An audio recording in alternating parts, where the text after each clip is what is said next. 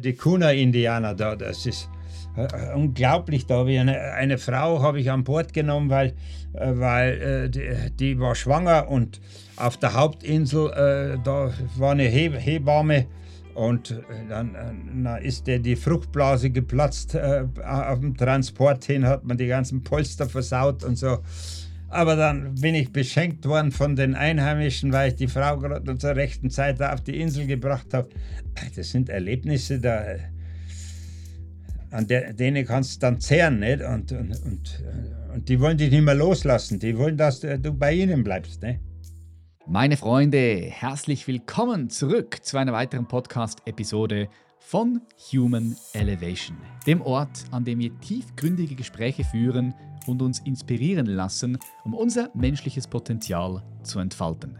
Mein Name ist Patrick Reiser und ich bin dein Gastgeber. Als Bewusstseinslehrer und Experte für echte Transformation begleite ich Menschen auf ihrem Weg zu einer tieferen Verbundenheit, Sinnhaftigkeit und Lebensfreude.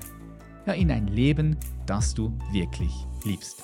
In dieser Episode haben wir einmal mehr einen außergewöhnlichen Gast, nämlich Wolfgang Clemens, auch bekannt als Gangerl. Gangerl hat 1988 das Hamsterrad verlassen und ist mit seiner selbstgebauten Yacht zu einer epischen Weltumsegelung aufgebrochen. Anfangs mit Freundin und Hund an Bord, ist er seit 1992 alleine unterwegs als Einhandsegler. Seine Reisen haben ihm bereits über 100.000 Seemeilen und 180.000 Kilometer zu Lande geführt. Doch für Gangle ist das schwimmende Gefährt nur ein Mittel zum Zweck. Er ist ein leidenschaftlicher Abenteuer und Entdecker, sowohl unter Wasser als auch an Land. Sein Ziel, die letzten Paradiese auf unserer Erde zu finden und zu erkunden. Er hat nicht nur unzählige Länder besucht, sondern auch fünf Bücher veröffentlicht, die von seinen Abenteuern erzählen. Sein Lebensmotto lautet, Paradiese muss man sich verdienen, sie werden nicht geschenkt. In unserem Gespräch erzählt er, wie er zum Extremaussteiger mit nun 80 Jahren geworden ist.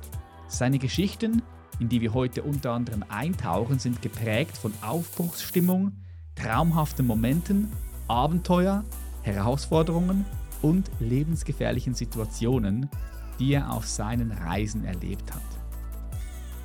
Schnall dich an lehn dich zurück, genieß diese Episode und ich sage herzlich willkommen hier bei Human Elevation Gangerl.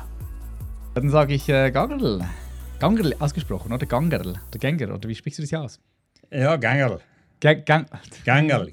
Kommt von Wolf, Wolfgang. Ne? Und äh, ja, als Mutter, ich, als, also meine Mutter, ich äh, war ein kleiner Bub war, glaube ich, der, der schwierigste aller Zeiten. Ne? Und äh, sie hat mich also immer gegangen, gegangen, weil ich immer weggegangen bin. Ne? Ah, ich bin, bin, nicht in die Schule gegangen. Okay. Habe meine Baumhäuser, meine Höhlen gehabt und lauter so Zeug. Also ich war ein schlimmer Bub. Ja, geil. Ja, auf jeden Fall freut es mich, dass du heute hier bist. Du bist ja heute an der Grenze an der Tschechei, hast du gesagt. Du bist in Bayern. Zw zwischen Regensburg, ja und ja. äh, der tschechischen Grenze, ja. Okay, und wann gehst du denn wieder auf die See oder respektive, wenn du zurückblickst, was war die letzte Reise, die du gemacht hast? Von wo kommst du? Ja, ich äh, habe mein Schiff also wegen Corona in, in Malaysia gehabt. Und jetzt, wo wir also wieder einreisen haben dürfen, bin ich also, äh, habe ich das Schiff also ganz oben von der thailändischen Grenze äh, bis in den Süden gegenüber von Singapur äh, äh, geführt. Und da haben wir es rausgehoben, haben wir Unterwasserschiff gemacht. Ja, und dann habe ich also ja, zu, einfach zur schlechtesten Zeit, die man sich gerade vorstellen kann, gegen Wind, gegen Strömung, Gewitter, Sturm, also alles Mögliche. Und, ja, hat ein ganzes Monat gedauert und zum Schluss noch kurz vor Bali hat mich noch ein großer Frachter gerammt, die ganze rechte Seite kaputt. Äh, also schlimmer geht's nicht mehr. Aber gut. Im Frachter hat, Im Frachter hat dich gerammt. Wie ist das passiert? Wie? Ja, der ist von hinten. Ich, äh, ja, ich bin teilweise selber schuld. Ähm, ich habe nämlich nur nach vorne rausgeschaut, weil ich mir gedacht habe, wenn von hinten einer kommt, der muss mich ja sehen. Ne? Und ja, der hat geschlafen, weil den habe ich dann angerufen, fünfmal, bis der aufgewacht ist. Und äh, Das Einzige, was er gesagt hat, ja, ich muss besser aufpassen. Also ein Trottel. Scheiße. Ja, und jetzt versuchen wir halt, weil der, der Mast kaputt ist und die ganze rechte Seite eingedrückt. Also äh, großer Schaden, aber naja, wie sie halt, die geben überhaupt keine Antwort. Der Frachter ist aus Hongkong, ne? die Chinesen. ja, klar. Also hast du nie wieder was davon, oder? Wahrscheinlich, wahrscheinlich. Oh shit, da warst du mitten, mitten im Atlantik oder wo warst du da? Nee, das ist also äh, äh das ist ein Verkehrstrennungsgebiet. Ne? Und äh, also, wo es runtergeht nach Bali. Und äh, auf der rechten Seite fahren sie nach unten und von, auf der linken Seite kommen sie von, äh, äh, von unten nach oben rauf. Das ist die gleiche wie die Singapur Street. Mm. Die Straße also zwischen Malaysia und Singapur ist auch Verkehrstrennungsgebiet und da kommen die Frachter, also einer hinterm, andern, äh, hinterm anderen nicht. Und naja, hat man halt gedacht, äh, der fährt ja die gleiche Richtung wie ich und wenn er von hinten kommt, also habe ich dann in der Früh um, um halb sechs, dreiviertel sechs, wo ich rausgeschaut habe, habe ich schon ganz weit hinten ein Licht gesehen. Aber äh, äh habe mich dann wahrscheinlich auch nicht mehr nach hinten orientiert, sondern nur nach vorne. Habe meinen Wecker auf äh, äh, zehn Minuten gestellt. Ne, alle zehn Minuten rausgucken ne, und da schläfst du wieder ein, wenn du müde bist. Ne, und dann, ja, hat es gekracht, einen Chevra. Und äh, mich hat es von der Cockpitbank runtergeschleudert und da sehe ich da die, rechts diese riesige Wand an mir vorbeiziehen. Schiff ist, mein Schiff ist also so 45 Grad schräg gelegen. Ne? Oh shit. Naja. Ja, ja, aber ein Riesenschwein, weil ich, äh, ich kenne nicht einen, den er Frachter gerankt hat, der sie überlebt hat. Die, normalerweise werden, ja, sie, werden sie alle versenkt. Leck du mir. Aber das ist, das ist, das ist, ist so, als ich ein bisschen so recherchiert habe, was du schon alles gemacht hast, da habe ich mir so gedacht, okay, wie viel Mal bist du schon knapp dem Tod entkommen? Wie viel Glück hattest du schon? Und wenn du mir jetzt das erzählst mit dem Frachter, dann ist das ja wieder so typisch, typisch Gängel, ja. oder? Du hast ja, es einfach wieder mal überlebt. Typisch, ja. ja. Aber nicht das erste Mal, oder? Ja, aber, äh, so, also glaube ich 10, 15 Mal bin ich dem Teufel vor der Schaufel gesprungen. Ja, das ist also, ich habe Drachenabstürze gehabt, also wo ich glaube, selten ein anderer erlebt. 35 Meter auf die Erde geknallt und habe sie überlebt. Und da gleich zweimal vor lauter Fluggeilheit habe ich einen Haken vergessen zum Einhängen. Oh, shit. In Lanzarote über die Steilklippe und 20 Meter auf die Erde geknallt, auf die Felsen. Und bin dann bewusstlos an, auf einer Felsnase, der Kopf hing nach unten, die Füße hingen nach unten. Und da geht es 500 Meter senkrecht runter. Oh. Ja, 500 Meter senkrecht runter. Ne? Und äh, wow. ich hatte, hatte eine Freundin dabei und die ist dann runtergeklettert. Also, äh, oben war es ja äh, ein bisschen, war so eine 10 Meter Steilkante und dann ging es ein bisschen flacher und da ist die runtergeklettert und hat geschrien und geschrien und irgendwann bin ich dann aufgewacht, aber die ganze rechte Seite war alles gebrochen und äh, war da dann kein, nirgends Hilfe und so. Nicht? Ja, war schwierig, da hochzukommen. Aber es ist alles Kopfsache. Man kann den Kopfschmerzen ausschalten. Also zumindest ich kann es. Mhm. Mhm. Ja. Es ist alles eine Willenssache.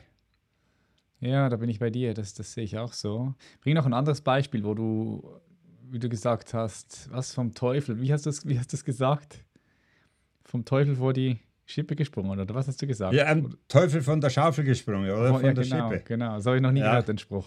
Darum, ja, also, sag, bring noch ein anderes Beispiel, was, was, was haarscharf, wo du haarscharf noch davon, davon gekommen bist. Naja, das ist also beim Fallschirmspringen auch äh, ein Ding, bin ich auch bewusstlos liegen geblieben. Da hat einer, äh, wo ich Fallschirmspringen gelernt habe, nicht, und habe mir ja vorne noch die Cup 3 beim Rettungsschirm, die Cup 3 Automatik und die hat der verstellt, nicht? Und äh, der hat sie also von, von 500 Meter auf, auf 700 Meter. Und ich sah, äh, lag noch alle im, im Hohlkreuz in der.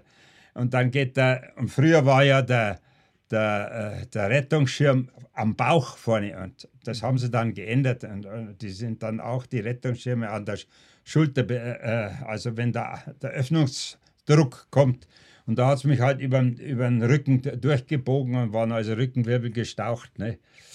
Und Autorennen habe ich also Ski, äh, Skiunfälle, wo ich dann das Blut gespritzt bin mit einem Ski am Berg runter Und unten ist dann der Hubschrauber gleich gekommen. Also immer in, in, in, Malaysia, äh, in Malaysia, in Thailand haben sie mich bewusstlos, ist, ist eine Ader geplatzt äh, in mir und da wäre ich bald innerlich verblutet und haben sie mir zehn Bluttransfusionen gegeben, haben sie mich auch gerade nochmal zurückgeholt. Also, mich, mich, will der liebe Gott nicht, er hat Angst um seine Engel da oben.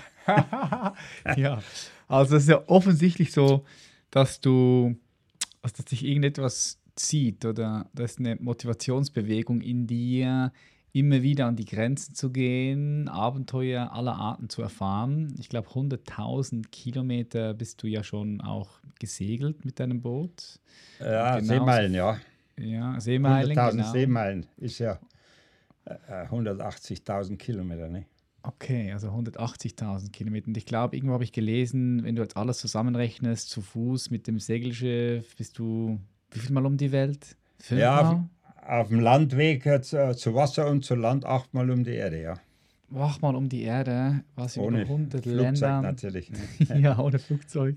127 also ja Länder, ja. Krass, das ist ja, das ist ja gewaltig. So was, was bewegt dich dazu oder was hat dich dazu bewegt, wenn du so mal jetzt mal, mal ja, einfach mal schaust? Da muss es ja eine gewaltige Motivationsbewegung in dir geben, um das zu tun. Ja, äh, spreche ich eigentlich äh, nicht gerne drüber, aber wenn du mich so direkt fragst, Deutschland war schuld. Hm.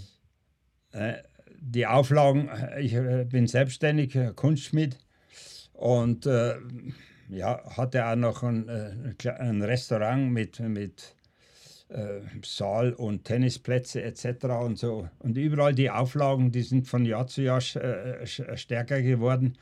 Und dann hätte ich eine neue Spritzerei noch bauen müssen und so. Und dann habe ich gesagt, nee, ich habe nur ein Leben und ich liebe diese Welt. Die Welt ist so, bin so begeistert von, von diesem Planeten.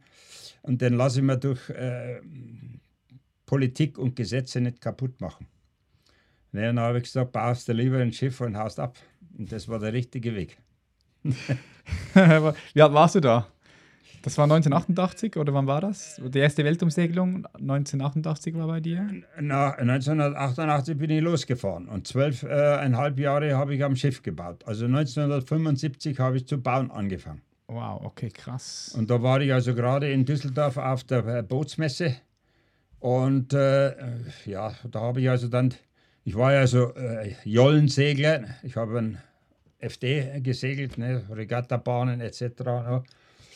Und äh, ja, dann bin ich also das erste Mal auf die große Bootsmesse nach Düsseldorf gekommen und äh, ja, auf der Bootsmesse habe ich dann die großen Yachten gesehen. Nicht? Und da ich ja früher schon gern gereist bin und einer der ersten auch in der Karibik geschartert habe, als die erste Charterbasis in St. Lucia aufgemacht hat, war ich da schon drüben. Und das hat mich halt alles so begeistert und da habe ich mir gedacht, pff, so ein Schiff kaufen für 200.000 Euro, ähm, das ist mir zu teuer. Aber dann habe ich ein Buch entdeckt, Yachten zum Selbstbauen. Und ja, und habe mir dann gleich einen Plan gekauft, das ging ganz ratzfatz. Ne, im, äh, im 1975 äh, war ich auf der Messe und im Dezember habe ich dann schon sechs Tonnen Blei gegossen in meinen Essen. Also Esse ist ja äh, ein Schmelztiegel, für, wo man es heißt äh, das Eisen heiß macht.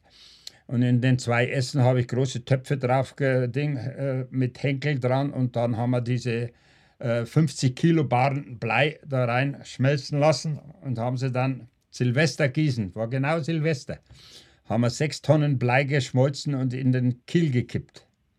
Hm. Der, der Kiel, das waren Schweißplatten, die habe ich vorher alles den Kiel schon gemacht, der war ja 30 Zentimeter breit, der Kiel, und 2,80 Meter lang.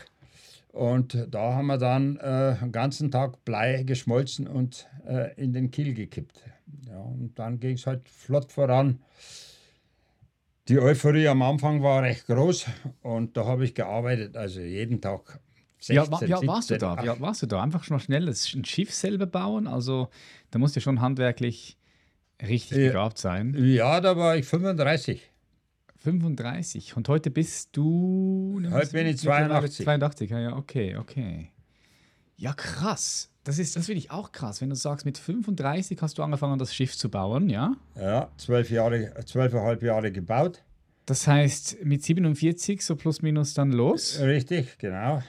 Und heute bist du 82. Das heißt, das finde ich ganz, ganz auch nochmal schön äh, zu sehen, weil ich höre ja immer, ja, ich bin zu alt oder Ah, ja. mit, ja, mit, mit 34 angefangen, das Schiff zu bauen und dann zwölf Jahre später einfach mal abgehauen und achtmal die Welt umsegelt. Also das ist schon, ähm, das ist schon faszinierend, ja. Das ist schon einmalig. Wahrscheinlich so, oder? Ich habe nicht viele gemacht. Naja, ich, ich muss wie hast du das Schiff gebaut? Wie, wie konntest du das bauen? Ich meine, es ist ja auch nicht so easy, das Schiff zu bauen. Und du hast gesagt, du wolltest es selbst bauen, weil du nicht bereit warst, 200.000 Euro zu Naja, investieren, damals ich- noch D-Mark. Wie viel hat das Schiff gesamt, dich gesamt gekostet, jetzt, auch wenn du es selbst gebaut hast? Ja, also das, das hat 200, also von dem, was ich hier spreche, das ist jetzt äh, das Boot, was ich jetzt habe. Das kostet, äh, das ist auf 35 Fuß. Und mein anderes Schiff, das hat ja 46 Fuß gehabt. Ne? Das ist ja also fast 16 Meter lang. Ne? Und äh, ein neues Schiff in dieser Größe kostet heute 600.000 bis 700.000. Ne? Und das hat mich damals äh, 200.000 D-Mark gekostet. Okay. Rein Material. Okay, okay, ja. Und vielleicht 15.000, 20.000 Arbeitsstunden, keine Ahnung. Ja, das glaube ich, ja. Hast du das alleine gemacht oder hat dir auch jemand geholfen? Nee, nee, ganz alleine gemacht. Alles, den ganzen. Innenausbau, alles, die Motoren eingebaut, alles, Elektrik, alles, alles selber gebaut. Wow. Ja, krass. Hast du dir selber beigebracht? Ja, ja, sicher. ne, das, das, ich habe dann, ich habe zwei Mer- Mercedes-Motoren drin. Ich habe dann Mercedes-Motoren in alle Bestandteile zerlegt, wieder zusammengebaut und, und jetzt habe ich ein kleines Boot, weil das nach äh, 20 Jahren verloren ging. Äh, Und äh, dann habe ich jetzt ein kleines 35 und da ist ein Volvo drin, den zerlege ich jetzt auch und, und, und repariere alles. Das ist, man kann alles lernen. Ich, meine Devise immer, geht nicht, gibt's nicht. ja, geht nicht, gibt's nicht. Wenn man dein Leben anschaut, äh, definitiv. Aber ich, ich würde den Satz auch unterschreiben. Geht nicht, gibt's nicht. Hm, mit welchem Ziel, also hast das Boot gebaut, zwölf Jahre, bist dann los. Mit welchem Ziel bist du los? Hattest du ein Ziel oder hast du einfach gesagt, du möchtest einfach raus, aus dem System heraus? Ja, Hattest du einen Plan? Was, was war das, de- dein Ziel und wie hast du dich da finanziert? Naja, ich, äh, wie gesagt, äh, ich habe die Firma verkauft. Ne, hatte also, wie gesagt, zwölf Jahre. Äh, Hat es dann gereicht. Und äh, ja, und ab den zwölf Jahren bin ich dann äh, öfter nach Hause gekommen. Ne, bei zwölf Jahren war ich überhaupt nicht zu Hause. Und habe dann mit Vorträgen angefangen. Und äh, auch mit Charter angefangen. Nicht? Und äh, ja, und mit dem halte ich mich jetzt äh, über Wasser. Äh, ich habe also, wie gesagt, wenn ich so zurückdenke, wie ich früher war, war ich also auch ein Zivilisationsverschwender, ne, weil wir leben in einem Überfluss und das ist jetzt alles passé. Ich lebe so bescheiden. Ich brauche den ganzen Schnickschnack nicht. Ich lebe hier in einem, Schu in einem Schupfen. Ne, da zahle ich 30 Euro äh, äh, Miete im Monat, den habe ich mal so äh, wunderschön ausgebaut. Ne, ich habe äh, Chemieklo drin und, und äh, elektrisches Ding, das reicht mir. Ne, ich muss, brauche keinen Luxus nicht. Und äh, mein Luxus ist draußen, wenn ich also bei den Fischern auf die, bei den Inseln bin und bin auf meiner Yacht und es ist Luxus. Hm. Du hast gesagt, äh, Charter, also was hast du da, hast du da angeboten, dass Leute mit dir mitreisen konnten? Ja, ja, richtig. Das ist, äh, ja, zurzeit äh, sind so viele, die immer mitfahren wollen und äh, ja, kann ich mir also meine Leute aussuchen.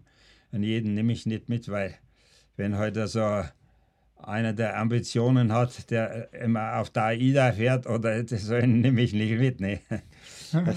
Muss schon ein kleiner Abenteurer sein, weil äh, so ein Zivilisationsbrocken will ich nicht an Bord haben. Aha, ja, ja, okay, verstehe ich. Ja klar, macht ja auch nur Sinn, dass du da deine Leute auswählst, mit denen du da unterwegs bist. Hm, Was von all den, all den Reisen, die du, die du gemacht hast, gab es da, na, ich bin mir sicher, dass es das gab, und zwar ganz bestimmte Momente, bestimmte Situationen, bestimmte Länder? Was, was sind da so deine Top, Top 3? Also ist, hast, du, hast du so für dich so eine, eine Präferenzliste? Ich meine, es ist schwierig wahrscheinlich zu sagen bei den vielen Reisen, aber es gibt sicher ein paar Reisen, die nochmal außergewöhnlicher waren als alle anderen. Naja, da, da muss ich also mal gleich von vorne, dass die Leute das überhaupt kapieren. Ja. Äh, der Mensch, der ich heute bin, den ist man nicht. Das muss man lernen. Ne? Man muss also die Einsamkeit lernen. Man muss, äh, ich fahre ja äh, seit äh, 30, über 30 Jahren Einhand. Ne? Vier Jahre hatte ich am Anfang eine Freundin dabei, aber äh, das war nicht mein Ding, weil äh, Frauen an Bord bremsen immer. Also zumindest äh, die Erfahrung habe ich gemacht. Also so erlebt. Es, es mag ja irgendwie welche geben, die äh, wirklich äh, mir dann vielleicht äh, äh, taugen würden. Also Bestimmt gibt es Frauen, die die taugen würden. Hundertprozentig. mit Sicherheit. Ne? Aber die muss, man, die muss man erst finden, ist es klar. Ich, ich habe ich hab ja viele Reisen gemacht in die Berge. Also äh, ich habe äh, ich war in, in, in sieben Basecamps von, der, von den 14 8000er und da habe ich manchmal Frauen getroffen. Die sind wie, wie Katzen, die sind so schnell, das glaubt man gar nicht. Ja, ja, also es gibt schon ganz äh, taffe Mädels, aber äh, die musst du erst einmal finden. Nicht? Aber gut, äh, ich habe aber äh, rausgefunden, dass das, äh, naja, wie hat der Bob Marley gesagt, no woman, no cry, ne? da hat er so ein bisschen anders gemeint, aber das ist halt so meine Einstellung. Ja, ich ich brauche halt nicht fragen und kann tun, was ich will. Und das ist also das Schöne am Einhandsegeln. Ist natürlich alles schwieriger. Man muss selber kochen, man muss alles selber machen. Und äh, zu zweit äh, wäre es mit Sicherheit manchmal schöner, nicht? Das ist eh klar. Ne? Aber es wäre einfacher, vor allen Dingen, wenn man dann schon äh, so ein biblisches Alter hat wie ich, ja, da ist es also äh, schon eine Erleichterung. Aber äh, wie gesagt, äh, ich bin also wie, äh, die Donau runtergefahren, weil mein Schiff äh, war ja äh, über Land an die See zu bringen, war unmöglich. Das ist also die, ganze Strecke müsste gesperrt, gesperrt werden, weil der Kahn ja 4,50 Meter breit war und 6,5 Meter hoch. Also man mhm. kommt unter keiner Brücke durch. Ne? Das ist also fast unmöglich gewesen. Ne, dann bin ich also die Donau runter und das alleine war schon ein Abenteuer damals, weil das waren also die wirklich kritischen Balkanländer, die alle so korrupt waren, dass ganz Ceausescu und äh, etc. Und wie, also war wirklich schlimm. Und äh, was ich herausgefahren habe, was äh, erfahren habe, was eigentlich nur der Rollo Gebhardt und äh, äh, Tristan Jones, der Engländer. Äh, beide sind mit kleinen Booten die Donau runter. Und äh, ich hatte da mit dem großen Kahn Tiefgang, hat mir jeder gesagt, du kommst nie runter wegen, wegen deinem Tiefgang, 2,30 Meter Tiefgang. Aber ich habe es dann doch gewagt und bin auch nicht ein einziges Mal aufgelaufen, nicht? weil ich mhm. habe da eine Periode abgewartet, die, wo viel Wasser runterfließt, die Donau. Und das ist alles gut gegangen. Ne? Und das war schon äh, ein, ein großes Abenteuer. Ne? Und dann bin ich also vier Jahre auf der Barfußroute, wo ein Boot nach dem anderen fährt, nicht? wo also die Easy-Route. Ne? Und äh, das hat man dann alles nicht gefallen, weil äh, die bleiben dann wieder monatelang an einem Fleck stehen und dann äh, abends trifft man sich auf diesem Schiff oder in, in, der, in der Bar und jeder klönt da seinen äh, äh Schmarrn da, da, was er erlebt. Jeder über Seemannsgrad kennst ja vielleicht, wird übertrieben, dass der Rad davon geht. Das war nicht meine Welt. Und wo meine Freundin dann äh, nach Hause ist, dann habe ich die Barfoot-Route verlassen und, und das hat mir dann richtig gefallen. Ich Aber ganz also, kurz, ich würde gerne da noch mal kurz rein. rein. Diese Barfoot-Route, wie, wie muss wir das uns vorstellen? Das ist einfach so eine, eine Route, wo, wo ist die genau? Im Mittelmeer? Oder, also ja, die, die geht einmal durchs Mittelmeer, dann geht es rüber in die Karibik, dann geht durch den Panama-Kanal in die Südsee. Ne? Und dann ist man in der Südsee, äh, Tonga und Fidschi, dann kommt die, äh, die, die Cyclone-Season, dann muss man runter nach Neuseeland, bei den Zyklonen muss man aus dem Weg gehen. Dann, wenn die vorbei ist, fährt man dann wieder rauf. Ne? Und das das ist eine, eine äh, eine hochfrequentierte, das ist eine hochfrequentierte, also das ist Die- Weltumseglerroute. Okay, krass. Und, und hast, also wie muss man sich das vorstellen? Weil, also gibt's da, siehst du da viele Schiffe immer wieder? Ja, das sind im, im, Schnitt, im, im Schnitt sind ungefähr alle Jahre 200 Stück unterwegs. Okay, aber ist ja nicht viel, 200 auf Nein, nein, ja. zwei- ja, ja, äh, 200 neue wieder.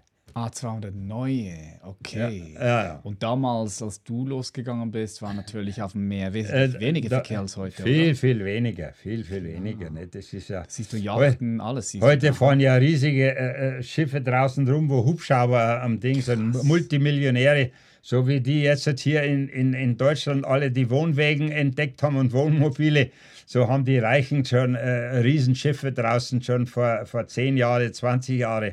Ne? Aber wo ich losgefahren bin, hat es auch nirgends so ein Plastik gegeben. Das war alles noch sauber, war clean. Das, äh, äh, also das war noch eine ganz andere Welt. Aber ich muss sagen, es, weil du gerade auf so persönliche, äh, auf äh, äh, wunderschöne Sachen, wo es mir am besten gefallen hat, äh, die gibt es immer noch. Ne, ich bin also dann äh, dieser Barfußroute total aus dem Weg gegangen und habe immer solche Ziele angesteuert, wo keine Yachten sind, weil Zivilisation äh, verdirbt die ganzen indigenen Stämme und die Fischer und äh, wird, wird alles verdorben. Ne, man braucht heute bloß schauen, die, die Turmspringer vom Punlap. Ne, äh, erst fünf Jahre später ist dann der, der wie he- heißt denn der, äh, der die Touren macht, der Schweizer, der das Bungee-Jumping erfunden hat, Jochen Schweizer. Ah, Jochen Schweizer, ja. ja. Jochen Schweizer, der ist erst fünf Jahre nach mir, ist der äh, äh, Punlap zu den Turmspringen und hat das Bungee-Jumping erfunden. Ich war fünf Jahre vorher da schon. Ne? Und, und, äh, Der war auch schon das- hier übrigens, der Schweizer. ja, war Ja. schon hier Gast, ja. Ja. Auf alle Fälle, äh, diese äh, Inseln gibt es immer noch. Also wenn ich da die Tuamotus anschaue, ne? die Tuamotus, das sind, den, äh, das sind östlich von Tahiti. Äh, ein Atoll reiht sich nach dem anderen. Nördlichste ist Rangiroa ungefähr und, und die südlichste ist Pitcairn, wo die Bounty versenkt wurde. Und das sind also lauter Atolle. Und da äh, trifft man ganz selten auf einmal eine, Yacht, weil äh, das, das sind Umwege, weil normalerweise fahren sie dann von äh, Panama über Cook äh, äh, nach Polynesien und da fährt einer dem anderen nach. Aber fährt man mal ein bisschen links oder rechts äh, zur Seite, dann kann man also schon tolle Inseln entdecken, wo also überhaupt kein, keine Touristik äh, frequentiert ist. Ne? Da, ist, da, ist man, da, da ist, sind die Menschen noch nicht versaut und, und die äh, so richtig kennenzulernen. Ich war äh, halbes Jahr manchmal in einem Atoll und war total integriert in die Dorfgemeinschaft, habe denen geholfen, habe äh, Sachen repariert und, und die haben mich eingeladen und ich, ich war ja da so der Inselkönig da. ja das glaube ich dir. Wow, das kann ich mir gut vorstellen, ja. Und das gibt es immer noch. Und also äh, in Polynesien auf dem Ding Schiff, äh, äh, Feste gefeiert. Die sind da, haben wir die Kränze über den Kopf, die, die Blumenkränze und, und das Boot mit voller Früchte vollgeschmissen. Also das gibt es immer noch. Aber äh, man muss natürlich schon weite äh, Wege gehen. Wie zum Beispiel äh, die ganzen Inseln zwischen Hawaii und den Philippinen. Da gibt's, die sind alle Kiribati und äh, Nan, äh, Nanomea rauf, diese äh, Tuvalu. Da gibt es keinen Tourismus. Wie, leb, wie leben diese Menschen dort? Also, Die- die leben immer- zivilifiziert? Ja, Zivilisiert? äh, ja, es teilweise habe ich also, äh, ich will also die Insel nicht, äh, äh, äh, naja, hier kann man es eher machen, bei, äh, bei Seglern erzähle ich es nicht, dann fahren wir mit Segler hin. Es gibt nur Inseln, wo wirklich die, die Mädels äh, bloß mit dem Baströckchen rumlaufen, oben topless, also die gibt es noch. Ne? Aber die sind äh, dann äh, äh, aber schon auch selten. Ne? Und äh, äh, ich, ich war also so auf einigen und äh, das liegt dann aber schon viel am, am, äh, am Dorfhäuptling, am Dorfschief, äh, der mit der Zivilisation nichts zu tun haben will. Ne? Die leben immer noch äh, Konservativ, von, ja. von Copra. Copra, das ist also Kokosnussfleisch, da kommt der Copra-Schoner, die, die, die bereiten das äh, z- drei, vier Monate vor, dann kommt der Schoner und von dem kaufen sie dann wieder Zucker und Mehl und so ne, und tauschen da. Ne. wird also, äh, äh Copra ist also äh, ja, recht ölig, wird Öl daraus gemacht, ne, Kokosnussöl. Und äh, das ist eine, eine, ihre einzige äh, Ein äh, Einnahmen. Ne? Und da ist natürlich alles so. Es hilft jeder dem anderen. Es gibt keinen Neid, weil jeder die gleiche Palmenhütte hat wie der andere. Und äh, alle sind so hilfreich und äh, also es, es, ist ein anderes Leben. Das ja, ist also ich, wie, ja. ist nur ungefähr wie, wie zu Bountys Zeiten, als, als äh, die da Tahiti entdeckt haben. Ne, also nicht mehr ganz so, aber ich, ich hatte auch äh, Mädels an Bord, ne, die bloß im Bastreckchen drauf und bloß weil ich ihnen äh, Malstifte geschenkt habe oder dann habe ich so ein, so ein Tunderkram, Ohrringe und, und, und Perlenketten und so. Ja, das kostet mich ja also mal 100 Euro und so. Und dann mache ich den Leuten eine Freude und ganze Mengen Luftballon habe ich immer dabei und, und ich komme überall an. Ich war also auch bei, äh, wie soll ich sagen, äh, richtige wilde Stämme, ne? wie die Combis und Currowies. Das sind die letzten Menschenfresser unserer Erde, ja, die heute. das habe ich gesehen, ja. Die heute wo, immer wo, noch wo Kannibalismus. Die, wo, wo, ist das genau? Das ist Westpapua. Ich sag mir gerade nichts, erklär mir gerade, wo das ist. Papua-Neuguinea, kennst ja, du? Ja, ja, kenn ich. Ne, es ist eine große Insel und da gehört die Hälfte, die westliche Hälfte gehört äh, zu Indonesien. Das ist Westpapua, auch Irian wird mhm. das genannt. Ne? Mhm. Und da gibt es die Stämme. Und da war ich also viele Monate, war ich also äh, bei den Danis, Lanis und Chalis und äh, Kombais und Karawais. Das ist eine andere Welt, das ist ein anderes Leben. Das ist also. Äh, kann natürlich manchmal so im Dschungel von, von, von äh, Papua, äh, da habe ich mal einen Blödsinn gemacht. Ich habe immer einen Guide dabei, mit dem ich immer mich Englisch unterhalten kann. Den finde ich meistens immer, wenn ich also in so einem indigenen Stamm äh, weiß, wo der ist, dann suche ich mir erst einmal äh, den nahegelegensten ähm, Missionsstation. Und da ist meistens, und da frage ich den, den, den Missionschef, also den Pfarrer da, äh, ob er irgendeinen weiß, der diese Sprache dieses Stammes spricht und der sich mit mir Englisch und, und immer finde ich jemand. Mhm. Immer finde ich, weil meistens äh, äh, einer ist dann dem, dem Stamme abtrünnig und weiß also hier bei diesem Missionar, da kriege ich mein Essen umsonst und da helfe ich und so und so habe ich also, äh, treibe ich immer einen auf. Ich war bei den Tellerlippen in Afrika, da hatte ich so einen äh, aus der Missionsstation, dann bei den Turmspringern hatte ich einen aus der Missionsstation. Ne, also Missionsstation, du meinst, dann ist das die Kirche dann, oder? Ja, ist die Kirche, ja. Ja, das ist eine gute Idee. Das ist eigentlich sehr schlau, dass ja. du dorthin gehst. Ja, und, ja weil der, der Pfarrer weiß alles. Ja, ja schlauer Fuchs. Ja. Ja, krass. Und äh, bei diesen Kannibalen, also hast du da keine Angst gehabt, dass die dich essen? Äh, wie, nee, wie, wie läuft das dort? Also, essen die einfach dort die Toten oder, oder essen die. Nee, das, das? Ist, das ist immer so, äh, äh, der Kannibalismus beruht sich also da nur auf äh, Magic. Wenn der äh, einen bestimmten ähm, schlechten Zauber glaubt, ist mir auferlegt und der da drüben ist schuld. Ne? Und irgendwann äh, kriegt er die, hat er die Schnauze voll und sagt, den bringe ich jetzt um die Ecke und, und dann, dann frisst er. Mhm. Ne? Also äh, er hat dann dem sein, sein, sein Power und äh, es ist also eine, eine, wie soll ich sagen, ja, eine Magic-Angelegenheit. Äh, der, der glaubt dran, ich habe nur Pech und Schuld ist der. Oder meine Frau ist gestorben, mein Kind ist gestorben, der ist schuld. Ne? Ja, die sind ja da. Denken, magisch-mythisches Denken. Ja, ja, das ist ganz. Pure Bewusstseinsebene. Ja, ja, ja genau. Okay. Krass, krass. Und dann warst du also dort und hast mit denen auch gelebt, bis zu einem halben Jahr, hast du gesagt.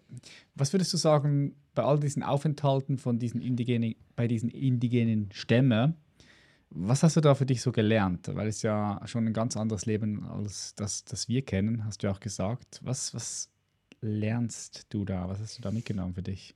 Ja, äh, einfach äh, das Wertvollste meiner Reise ist, ich, ich habe mich kennengelernt. Ich, äh, ich habe zu mir gefunden.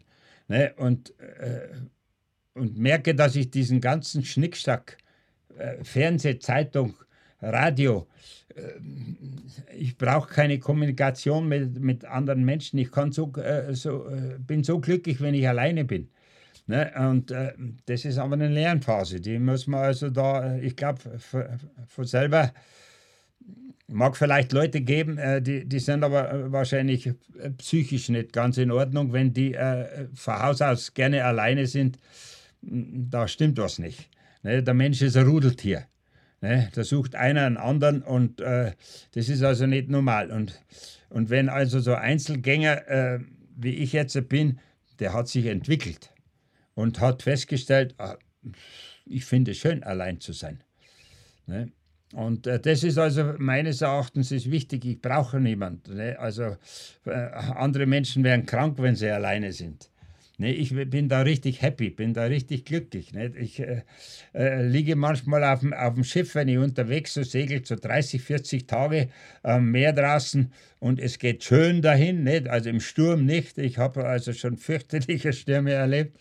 Aber wenn es dann so ruhig dahin geht und das Schiff läuft unter Spinnaker so mit vier, fünf Knoten und dann liege ich am Vorschiff und habe daneben mein, meine Bottle Wein oder irgendein Cola rum, da kann es natürlich, vorausgesetzt die Schifffahrtsroute erlaubt es. Nicht? Es gibt ja Gebiete, wo wo du wochenlang kein Schiff, einziges Schiff siehst. Ne? Da schaue ich ja nachts nicht raus und so. Da, da ist mir das, das ist ja die berühmte Stecknadel, wenn mich da einer treffen würde im großen Heuhaufen. Aber äh, da kann dann schon sein, dass ich mich vor lauter Glück besaufe.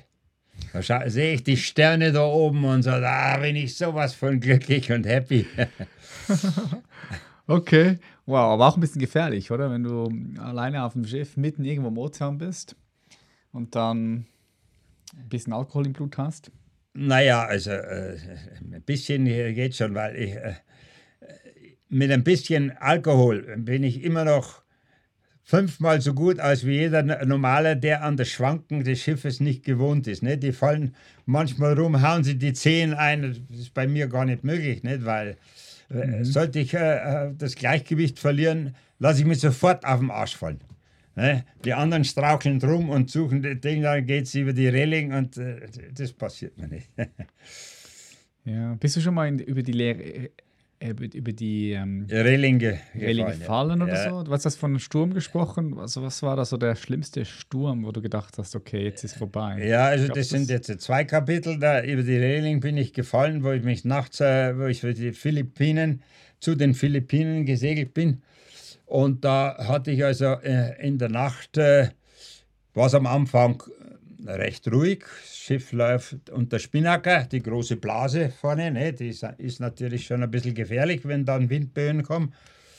Und dann äh, wollte ich also äh, den, habe ich die, die Lehschot gekappt naja, habe ich so Kappschäkel dran, an einer dünnen Leine zieht man, da geht der Schäkel auf und dann wird der Spinnaker nach vorne aus und da ist kein Druck mehr drin. Dann kann man den Sack runterziehen und dann ist Ruhe im Schiff. Naja, aber er hat sich nicht runterziehen lassen. Der hat sich da oben, da ist eine Umlenkrolle und da hat er sich äh, äh, verhakt. Und äh, da habe ich mit voller Gewalt da angezogen und es hat gestürmt draußen. Der Sturm wurde aber mehr und das Schiff ist natürlich nur unter Geräften groß ge gelaufen. Ne? Und äh, war ja nicht schnell, aber trotzdem war Schräglage und die Wellen haben sich dann aufgebaut. Und ich hing da auf der äh, linken, an der Backbordseite und äh, an, der, äh, an der Leine und habe fest angezogen. Und dann eine Welle gekommen, das Schiff hat übergeholt und ich fiel über die Reling. Und da schleppe ich auf langen Strecken, schleppe ich immer 50 Meter lange äh, äh, Schwimmleine nach. Die hat Schlaufen und die hat Knoten drin. Aber ne, dass ich an ah, das, ist, ja. ja. das macht, macht Sinn. Wenn das Schiff nicht zu schnell ist. Also äh, andere Leute habe ich gehört, die sich bei, bei fünf Knoten wieder reingezogen. Ist unmöglich, soll man einer vormachen, geht nicht. Geht nicht. Aber wenn es unter drei Knoten ist, das Schiff äh, läuft also nicht schneller, kannst dich wieder reinziehen. Und das war bei mir, der, äh, das war in der Nacht, glücklich habe ich dann äh, sofort äh, diese Leine ausgelassen, an der ich dranhing. Äh, ich war ja außenbords gehangen. Ne, und dann ha, habe ich sofort ausgelassen und habe da hinten nach, im Finster nach meiner Schleppleine gegrapscht, habe sie ja gleich gefunden. Das war das eine Abenteuer. Und das andere, was du angeschnitten hast, Stürme habe ich natürlich etliche schon erlebt, aber den schlimmsten aller Stürme, den habe ich also äh, runter Richtung Antarktik von äh, äh, Australien aus. Und da bin ich in, den, in die Fänge von Cyclone Polly geraten. Mhm. Und das waren also, äh, als der Sturm schon nachgelassen hat, habe ich mich dann, ja, ich war schwer verletzt, das Schiff war ziemlich ramponiert, weil der Sturm hat also fast sieben Tage gedauert. Das war Cyclone Polly mit 80 Knoten und 20 Meter hohen Wellen. Tage, oh shit. Der Mast viele Male unter Wasser. Und äh, ja, da wirst du katholisch, da fängst du zu beten an. Ja, das war äh, ah, jetzt glaube ich dir. Eine schlimme Sache, eine schlimme Sache. Ja. Wow. Krass. Und wie bist du dort rausgekommen? Hast du es einfach Hast du einfach, also hast du es ausgesetzt, ausgesetzt? Ja, ich habe ich hab, äh, hinten äh, äh, Leinen nachgeschleppt. Das also äh, und bin vor dem Wind abgetrieben. Ne? Da ist kein Segel mehr oben, gar nichts. Und trotzdem fährt das Schiff 15 Knoten, 18 Knoten schnell. Ne? Obwohl der Wind schiebt nur den Rumpf. Und dann geht es über den Berg runter und unten äh, im Wellental läuft da die Welle dir entgegen. Die mhm. Wasserteile, wenn bergab, die schieben dich runter. Und dann, wenn die Gegenwelle, wenn es wieder bergauf geht, die läuft dir genau entgegen. Und dann bremst das Schiff aber mal voll ab. Das wird von, äh, das ganze Ding, wird, das Schiff wird überspült, dann legt er sich quer und dann ist der Wind noch dazu, dann kommt die nächste Welle und die schmeißt den Masten dann aufs Wasser. Ne, da war der Mast viele Male unter Wasser und äh, war etliches kaputt und äh, ich habe mir drei Rippen gebrochen. Ja, das war, war eine schlimme Sache, aber da, da muss ich nicht mehr hin. das brauche ich nicht mehr. das glaube ich dir. Was, was, was ist dir in diesem Moment durch den Kopf? Was hast du gedacht, dass du jetzt sterben musst? Hast du. Ja, ja, ich habe. Äh, ja. Ja, also ich. Äh, da äh, fragen mich auch immer viele Leute: Ja, sag mal, hast du keine Angst? Und da äh, denke ähm, ja, ich glaube, ich habe früher überhaupt keine Angst gehabt. Ich, ich, ich, ich wäre mit dem Taschentuch über einen Berg runtergesprungen und was weiß ich. Ich war so ein frecher Hund. Aber jetzt, Gott sei Dank, habe ich schon äh, mehr Angst mhm. und, äh, und Angst sollte man vor jeder Sache haben, weil Angst äh, macht Sicherheit. Ne? Dann bist, wirst du vorsichtiger und bereitest dich besser vor. Und, äh, aber ich, ich habe mich halt total vorbereitet auf Sterben. Ich habe vom Tod keine Angst, ne, weil ich weiß, das Tod, äh, äh, der Tod kehrt zum Leben. Ne, und äh, wenn es mich erwischt, das ist mir scheißegal. Ich habe keine Krankenversicherung, ich fahre da draußen ohne Krankenversicherung rum. Und wenn es soweit ist, dann ist es halt soweit. Mhm. Also hier von wegen hier, wie es ja 80-Jährige machen, äh, ihre täglicher Spaziergang ist zum Doktor. das gibt es bei mir nicht. Na, aber gut, ich habe alles Glück, dass ich gesund bin. Ja, ja. Würdest du sagen, dass du ein, ein Überlebensinstinkt entwickelt, also so eine bestimmte Intuition? Weil wenn du mir so erzählst, dass du all diese Abenteuer gemacht hast und viele Male war es eben auch sehr unsicher und mit, mit, mit, ja, mit dem Tod, der Tod war, war dir nahe, oder? Würdest du sagen, da hat sich im Laufe deines Lebens so ein Instinkt entwickelt, auf den du, auf den du hörst? Ja, ja, mit Sicherheit. Ja. Der, äh, ja, mit Sicherheit. Also nicht nur der Instinkt, du entwickelst auch schon langsam eine Menschenkenntnis. Ne? Ich, äh, ich habe mir das also richtig jetzt zu einer Aufgabe gemacht, äh, wenn ich Menschen äh, treffe, machen wir sofort Gedanken, wie der in Wirklichkeit ist. Ne? Und äh, dann wäre ich also, manchmal wäre ich also total äh, abgeschreckt von dem, weil mir keinen guten Eindruck macht. Und das bestätigt sich aber meistens. Also, ne? Und und den Instinkt da draußen vor Gefahren, den entwickelst du auch. Du weißt also irgendwie, äh, ja, du lebst mit der, ich bin viel im Dschungel und so, und die, äh, du schaust auf Sachen, wo der, Tourist nicht drauf schaut. Nicht? Und, äh, und, und, vor allen Dingen äh, das Wetter. Nicht? Wer, wer schaut bei uns Wolken an? Nicht? Ich, ich schaue am Tag ein paar Mal drauf auf die Wolken nicht? und äh, sehe genau, was, was auf mich zukommt. Nicht? Und äh, man wird schon ein anderer Mensch. Nicht? Ist schon klar. Nicht? Wahrscheinlich werde ich ja mal äh, in München am Stachus vom Auto überfahren. Das kann natürlich schon passieren.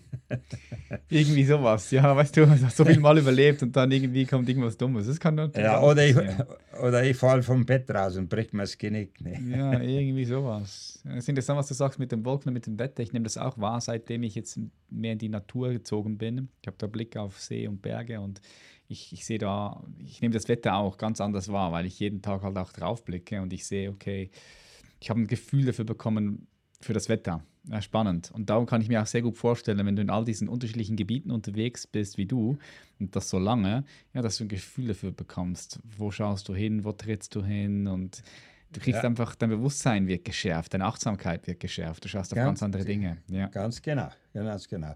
Du schaust automatisch äh, auf, auf Sachen.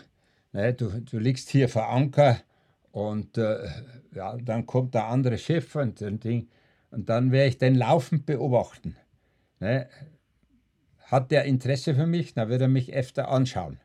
Ne? Und ähm, äh, solange wenn er Tageslicht ist, und so, äh, schaue ich mir erst einmal den Typen mit dem Dingi an, ne, rede mal äh, mit denen und denen. Dann habe ich also schon manchmal einen Anker hochgetan und bin äh, losgefahren, weil, weil mir der nicht geheuer war. Ne? Und, mhm. und so, so mhm. merkst es, du, du merkst irgendwas. Ne? Und äh, also wie gesagt, die Sinne werden geschärft. Äh, wenn du alleine fährst, äh, fährst, dann bist du also schon äh, vorsichtiger. Auch mit, mit Natur und Wetter bist du vorsichtiger. Wenn du durch den Dschungel gehst, tatschst du nicht dahin, du schaust jedes Ästchen an, ist äh, irgendein Viech oben am Ast oder irgendwas oder kannst du irgendwo reintreten, wo vielleicht eine Schlange äh, drauf sitzt oder was weiß ich. Also deine Sinne sind schon geschärft, wenn du alleine unterwegs bist. Hm. Jetzt, wenn ich dir so zuhöre, und dich so ein bisschen in mir wirken lasse und auch so deine Geschichte, ähm, da gibt es ja irgendwann ein Urvertrauen in dir, was ich wahrnehmen kann.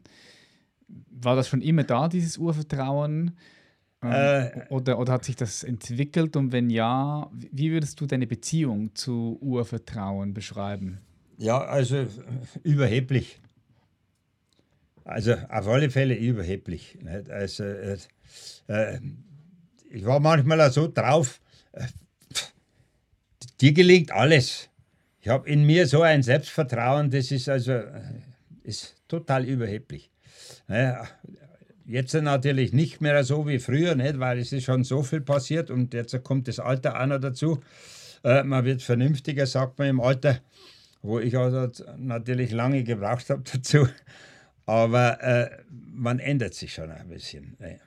Aber früher war ich schon wirklich überhaupt nicht nachgedacht. Nicht? Und wie äh, viele Leute oder alle Leute seine Reise planen, die plane ich nicht. Ich gehe einfach drauf los. Mhm. Ne? Und ich weiß auch manchmal gar nicht, wo ich hinkomme.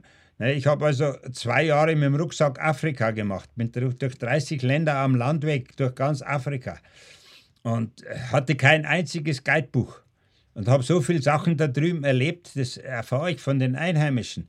Kann natürlich schon mal passieren. Ich wollte unbedingt zu den Gorillas in Uganda.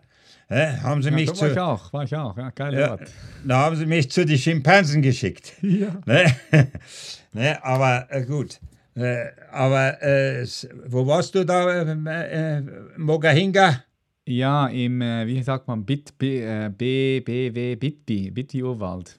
Da wo die Gorillas sind. Ich, wir waren bei den Schimpansen und bei den Gorillas. Ja, wie, wie, wie hat der Nationalpark geheißen? Eben, ich bin jetzt gerade im Überlegen, etwas mit B, B, W, D, ah, B, ja, ja, ja. Äh, mir fällt der nicht ein, aber ich war in Mogahinga. Ja. Äh, äh, die, die, liegen aber nicht weit auseinander, dieses, diese zwei Nationalparks, wo die Gorillas sind. Ne? Mhm. Ich war in Mogahinga, ja. Ja, war auch interessant, ja. Ich habe nämlich da das Glück gehabt, dieser äh, Silverback, es waren, ja, zwölf, es waren zwölf Gorilla, der, wo wir gekommen sind, ich alleine mit dem Guide, weil ich habe also selber gemacht, machte Presseausweise und, und habe das dann äh, äh, eine Führung ganz alleine gekriegt. Ne. Auf alle Fälle, äh, der hat sich aufgestellt, hat seine Brust getrommelt, hat geplärt, äh, wie Tarzan. Ne, und dann ist er ruhig geworden. Wir haben uns da auf den Boden gesetzt, sind ganz ruhig gewesen. Und ich wusste, der schaut bloß mich an. Und dann kommt der Herr und legt sich vor meine Füße hin. Kannst du dir das vorstellen? Habe ich, ha, ja, ich, hab ich, vor, ich mir vorstellen. Habe ich Fotos.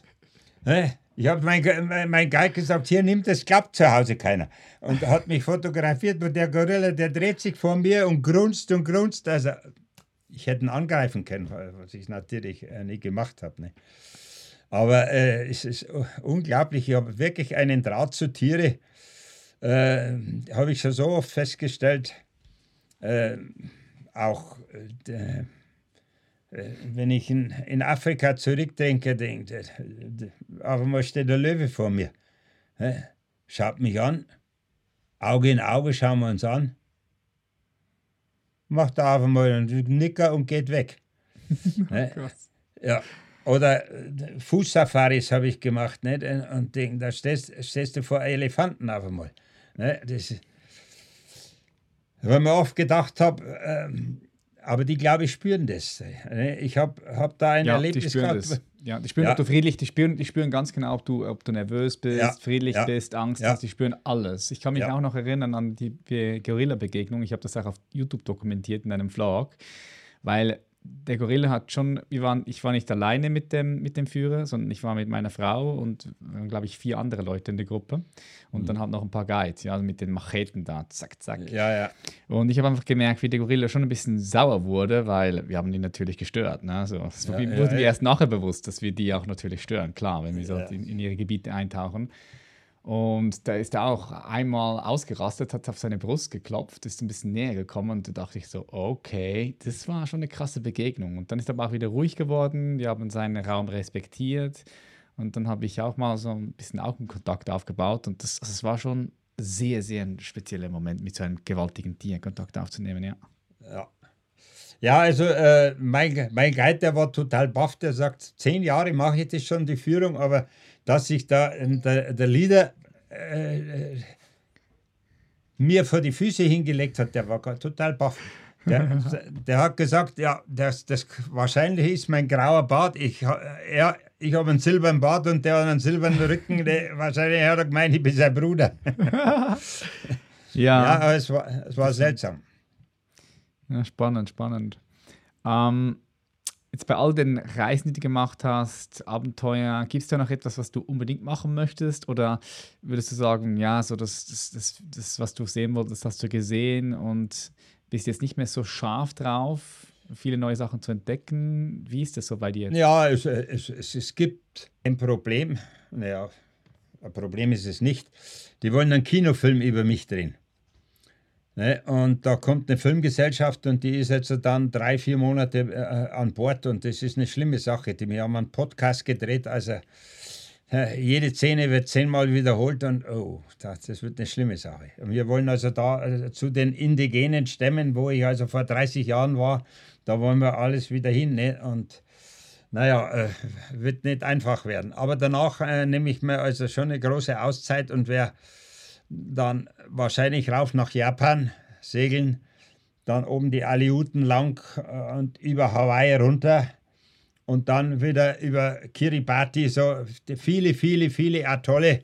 Ähm, wäre wahrscheinlich wieder nach Truk, wo der größte Schiffsfriedhof der Erde liegt. Also haben die Japaner, äh, haben sich die Amerikaner für die Niederlage in Hawaii gerecht und da liegen 100 Wracks im Atoll. Wow. Ne, und das ist, und ich bin ein leidenschaftlicher Taucher, habe eine riesige Tauchausrüstung an Bord, Kompressor, alles. Und äh, da will ich wahrscheinlich wieder hin.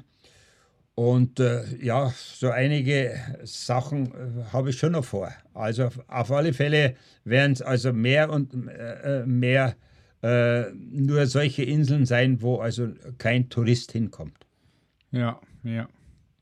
Das heißt, du drehst jetzt einen Kinofilm, bist, also wird, ist es ein Dokumentarfilm oder ist es ein Film über dein Leben, der auch von jemand anderem gespielt wird? Von nee, nee, das ist ein Dokumentarfilm.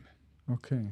Die, die wollen, erstens wollen sie mal herausfinden, äh, den Unterschied äh, zwischen den 30 Jahren, wie haben sich die indigenen Stämme verändert, wie haben sie sich vor 30 Jahren kennengelernt.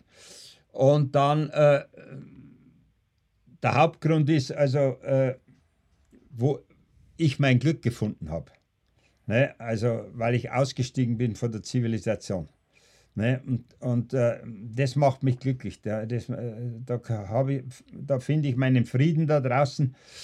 Und das wollen die also äh, der Welt zeigen, was die Zivilisation so alles falsch macht. Dass mhm. es anders auch geht. Mhm.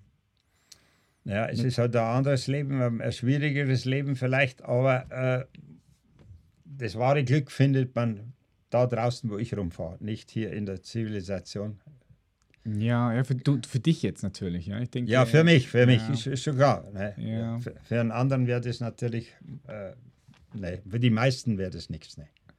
Ja, ich denke, dass das wahre Glück kann man eh nur in sich selbst finden. Und ja, einige, einige, finden es auf dem Berg oben oder andere auf dem Segelschiff. Andere Ganz genau. Ja, ja. Ja, also äh, bei mir ist es die Natur. Mhm, ja. Die, die unverdorbene Natur.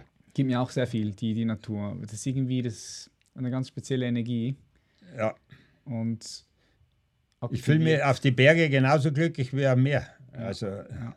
das ist, ist, mir egal. Oder in äh, Wüsten. Wüsten, ich äh, liebe Wüsten. Ich bin durch die Mongolei und, äh, mit, mit Kamel geritten und, und also äh, ich liebe die Einsamkeit und vor allen Dingen die Natur. Das, da geht mein Herz auf. Da, Geil. Ja, ich kann das voll fühlen. Ich, ich, ich, mir geht es genauso. Ja, so am, am besten unberührte Natur. So ja, ganz richtig. raw. Dann, dann, ja. da, da, da, da, spürst du immer was. Ne? Da, da merkst ja, du so, okay, da, ist, da ist eine Connection. Gell? Ja, ja richtig, geil. genau. So, da wo ja. die Touristen hingehen, das ist auch nicht mehr interessant für mich, schon länger nicht mehr. Na, das ist, nicht so, das ist so schnell die Kuna-Indianer da, das ist äh, unglaublich. Da habe ich eine, eine Frau habe ich an Bord genommen, weil, äh, weil äh, die, die, war schwanger und auf der Hauptinsel äh, da war eine He Hebamme und äh, dann äh, na, ist der die Fruchtblase geplatzt. auf dem Transport hin hat man die ganzen Polster versaut und so. Aber dann bin ich beschenkt worden von den Einheimischen, weil ich die Frau gerade zur rechten Zeit auf die Insel gebracht habe. Das sind Erlebnisse, da, an der, denen kannst du dann zehren. Nicht? Und, mhm. und, und, die wollen dich nicht mehr loslassen. Die wollen, dass du, bei ihnen bleibst. Ne? Hast dich nie gereizt, irgendwo zu bleiben, also, wo du so eine tolle Erfahrung gemacht hast und tolle Menschen kennengelernt hast? naja, das, äh, das, äh, das geht dann einige Monate und dann packt mich wieder die äh, Fernweh.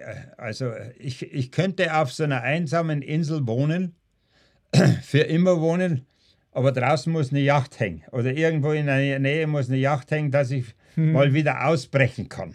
Mhm. Also, äh, aber so ganz Ding, wie es manche machen, aber äh, die scheitern ja sowieso meistens alle, die sich da einsam auf einer einsamen Insel aussetzen lassen die scheitern, scheitern alle. Also ich, ja, letztens habe ich mal einen Bericht von einem Australier, der, glaube ich, schon 15 Jahre allein auf einer Insel wohnt. Das sind aber ganz wenige. Ne? Aber es, das wäre nicht mein Fall, weil äh, ich, äh, ich muss die Gewissheit haben, dass ich zu jeder Zeit wieder weg kann. Mhm.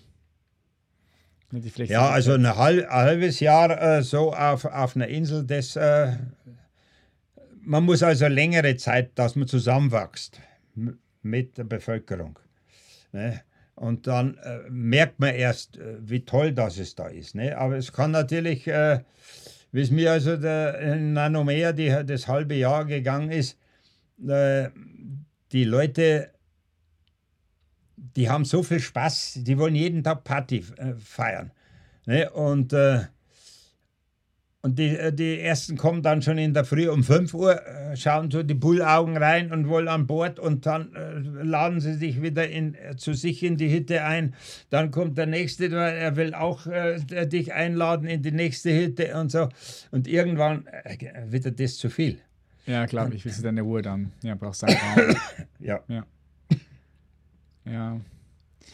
Ja, spannend, spannend. Also wer, wer mehr über deine Abenteuer wissen will, der kann auch deine Bücher lesen. Du hast ja drei Bänder ja. geschrieben, drei Bänder, es gibt drei Bücher. Ja, das vierte habe ich gerade fertig, ja. das ist, kommt aber erst nächstes Jahr raus. Mhm. Das heißt, ich werde die Bücher auf jeden Fall mal in die Show Notes packen. Und wo können die Leute jetzt mehr von dir wissen, wenn sie, wenn sie ein bisschen auch bei dir mit dabei sein wollen? Dokumentierst du deine Reisen? Ich habe gesehen, du hast einen YouTube-Kanal. Dokumentierst du immer auch mal wieder? Ja, äh, Social Media? In, in letz, letzter Zeit. Äh, ich äh, bin halt im Internet nicht so fit. Und wenn ich mit mein, meinem Freund, mit dem René, wieder zusammenkomme, dann stellt der wieder was ins, äh, ins Netz. Aber in letzter Zeit habe ich viel Pech gehabt mit dem Schiff und habe also seit einem halben Jahr jetzt nichts mehr gemacht. Aber das wird jetzt gleich wieder, werden wir also YouTube wieder neue Sachen reinstellen, Instagram und Facebook. Und da sind die, meine Follower wieder am Laufenden.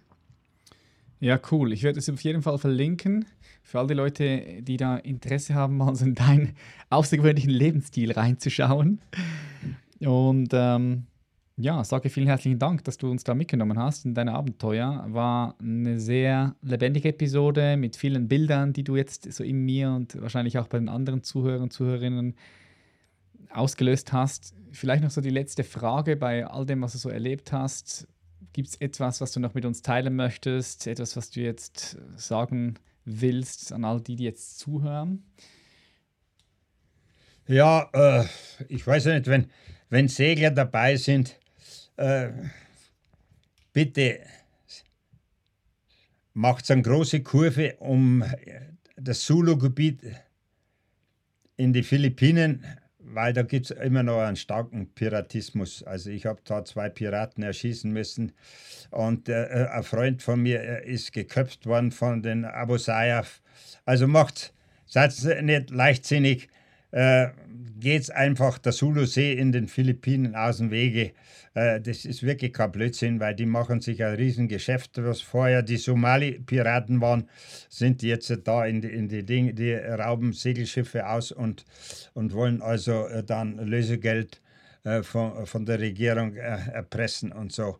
Also fahrt's da nicht hin, weil hört vielleicht auf andere Segler, wenn Anfänger dabei sind, ne, und macht also nicht einen, einen eigenen Terror, sondern äh, auch auf die Erfahrenen ein bisschen hören, weil äh, die wissen oft mehr, als wie man selber weiß. Nicht? Ich war am Anfang auch immer so ein bisschen, ach, ich brauche keine Infos, ich, ich, ich, will das selber rausfinden. Es, Ne, und mich haben sie auch gewarnt von der Zulu-See ne, und bin trotzdem hin. Das würde ich also keinem raten. Scheiße, ist ja auch nochmal eine ganz andere Story. Hey. Ja, krass. Musstest du zwei Menschen erschießen, weil die, weil die dich da. Ja, die, äh, die, wollten, die, dich, wollten die dich umbringen. Ja, die stehen mit Kalaschnikow an, an Bord und, und, und ich habe in der Achterkajüte geschlafen und. Äh, und äh, was denkst du, wenn, wenn dann, ich habe einen Alarm, äh, einen Infrarotalarm, der mit einem Hundegebell gekoppelt ist und äh, habe, hat mein Hund gebellt in der Nacht und ja, dann schaue ich raus, da stehen die mit dem Rücken zu mir. Ne? Und ja, da fragst du nicht lang, was wollt's denn ihr hier? ich habe aber im Mondlicht die Kalaschikow gesehen. Nicht? Und, und die Stories von, von den, den Piraten, den, die sind mir ja zu Genüge bekannt und ich war ja also geschärft auch, was Vorsicht betrifft. Ne? Aber leichtsinnig war es da überhaupt so hinzufahren, aber ich musste äh, durch, weil ich ja äh, nach Borneo wollte. Ne? Aha. Und äh, gibt es keinen anderen Weg. Also muss ich da äh, durchfahren und ja. Ich hätte in Gagian Island hätte ich also nicht ankern sollen, aber äh, da war halt schon mein Autopilot kaputt und, und äh, drei Tage habe ich schon gesteuert und äh, irgendwann ist man dann total fertig. Und naja, dann macht man es halt nicht, weil man so kaputt und erschöpft ist. Nicht? Und dann nachts kommen sie halt nicht. Ja, das ist äh, eine ganz böse Truppe. Also ja. früher waren es die Somali, da ist jetzt der Ruhe da unten, Gott sei Dank. Aber hier die Philippinen immer noch mit Vorsicht, also Segler nicht durch die Zulus segeln. Das ist ein sehr, sehr guter Hinweis für all die Leute, die jetzt mal mit dem Segelschiff irgendwo äh, dort äh, ja, rumfahren wollen. Segler, Seglerinnen. Ja, geil. Gangl, vielen herzlichen Dank für die Zeit und für die tollen Geschichten und äh, Stories. Ich freue mich auf den Dokumentationsfilm. Also der, der werde ich mir auf jeden Fall reinziehen. Kommt der auf Netflix oder so, weißt du das schon? Nein, weiß ich nicht. Okay, ja, vielleicht. Vielleicht kauft ihn ja Netflix. Ich weiß nicht genau, wer da produziert, aber wäre geil, wenn der, wenn der einem großen Publikum Nein, der kommt, der kommt in alle, in alle Kinos. Okay, ja, klar, aber irgendwann nachher kommt der auf eine Plattform. Da, danach, äh, danach, ja, ja, äh, Netflix hat schon Interesse und Arte, Arte hat auch Interesse. Ja. Okay, geil. Ja, hey, ich wünsche dir super viel Erfolg mit, mit deinem Vorhaben, mit dem Film. Ich hoffe, das wird eine gute, gute Geschichte, gute Sache. Und ich wünsche dir weiterhin ganz viel Freude, viel, ähm, ja, viel Urvertrauen auch wieder. und ähm, wir sind verbunden. Vielen herzlichen Dank. War eine sehr schöne, schöne Episode. Danke. Ja, Patrick, danke auch. Gell? Also äh, schönen Dank für die Einladung. Und vielleicht sehen wir uns. Ja, wir sind verbunden. Wir, vielleicht in, in, der Schweiz, wenn, wenn also da äh, diese Abenteuervorführung ist. Ja, ja auf, je, auf, jeden Fall. Auf jeden Fall. Vielen Dank. Mach's gut. Alles, Alles klar. Dir. Gut. Servus. Mach's gut. Servus. Ciao, ciao. Danke. Ciao. Das war's auch schon wieder. Cool, dass du bis zum Schluss geblieben bist. Wenn du den Podcast oder meine Arbeit unterstützen möchtest, dann kannst du das ganz einfach tun, indem du eine positive Bewertung hinterlässt und diese Episode sowie auch den Podcast mit deinen Liebsten teilst. Und das wiederum kannst du sehr einfach machen, indem du auf den Teilen-Button klickst und dann die Episode über WhatsApp oder Instagram teilst. Ich bedanke mich für deine Unterstützung und ich freue mich auf die nächste Episode. Mach's gut, dein Patrick. Bye bye.